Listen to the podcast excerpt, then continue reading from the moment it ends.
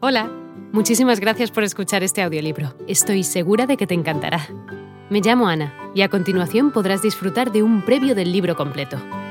Si te gusta lo que escuchas podrás descargártelo completamente gratis desde mi web, www.escúchalo.online. Un abrazo. Historia de la vida del Buscón, de Francisco Quevedo Villegas. Libro primero, capítulo 1 en que cuenta quién es el buscón. Yo, señora, soy de Segovia. Mi padre se llamó Clemente Pablo, natural del mismo pueblo. Dios le tenga en el cielo. Fue, tal como todos dicen, de oficio barbero, aunque eran tan altos sus pensamientos que se corría de que le llamasen así, diciendo que él era tundidor de mejillas y sastre de barbas. Dicen que era de muy buena cepa, y según él bebía, es cosa para creer.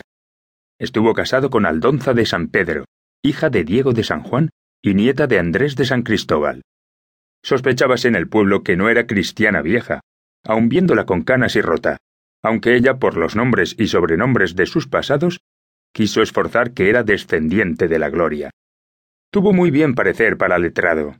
Mujer de amigas y cuadrilla, y de pocos enemigos, porque hasta los tres del alma no los tuvo por tales, persona de valor y conocida por quien era. Padeció grandes trabajos recién casada, y aún después, porque malas lenguas daban en decir que mi padre metía el dos de bastos para sacar el as de oros. Probósele que a todos los que hacía la barba a navaja, mientras les daba con el agua levantándoles la cara para el lavatorio, un mi hermanico de siete años les sacaba muy a su salvo los tuétanos de las faldriqueras. Hola de nuevo. No está mal para ser solo una pequeña muestra, ¿verdad? Si te ha llamado la atención, recuerda que encontrarás este audiolibro completo y gratis en www.escúchalo.online.